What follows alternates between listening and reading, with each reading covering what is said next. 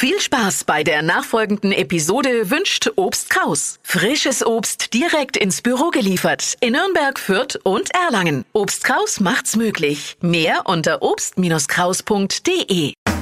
Fränkisch für Anfänger und Fortgeschrittene. Heute der Mo.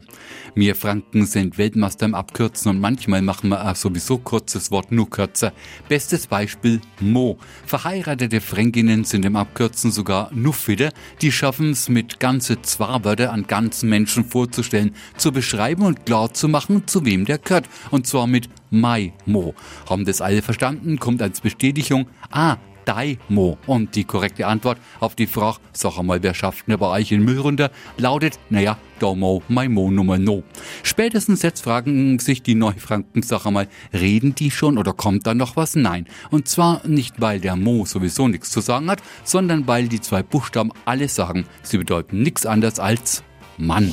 Fränkisch für Anfänger und Fortgeschrittene. Montag früh eine neue Folge und alle Folgen als Podcast auf podu.de.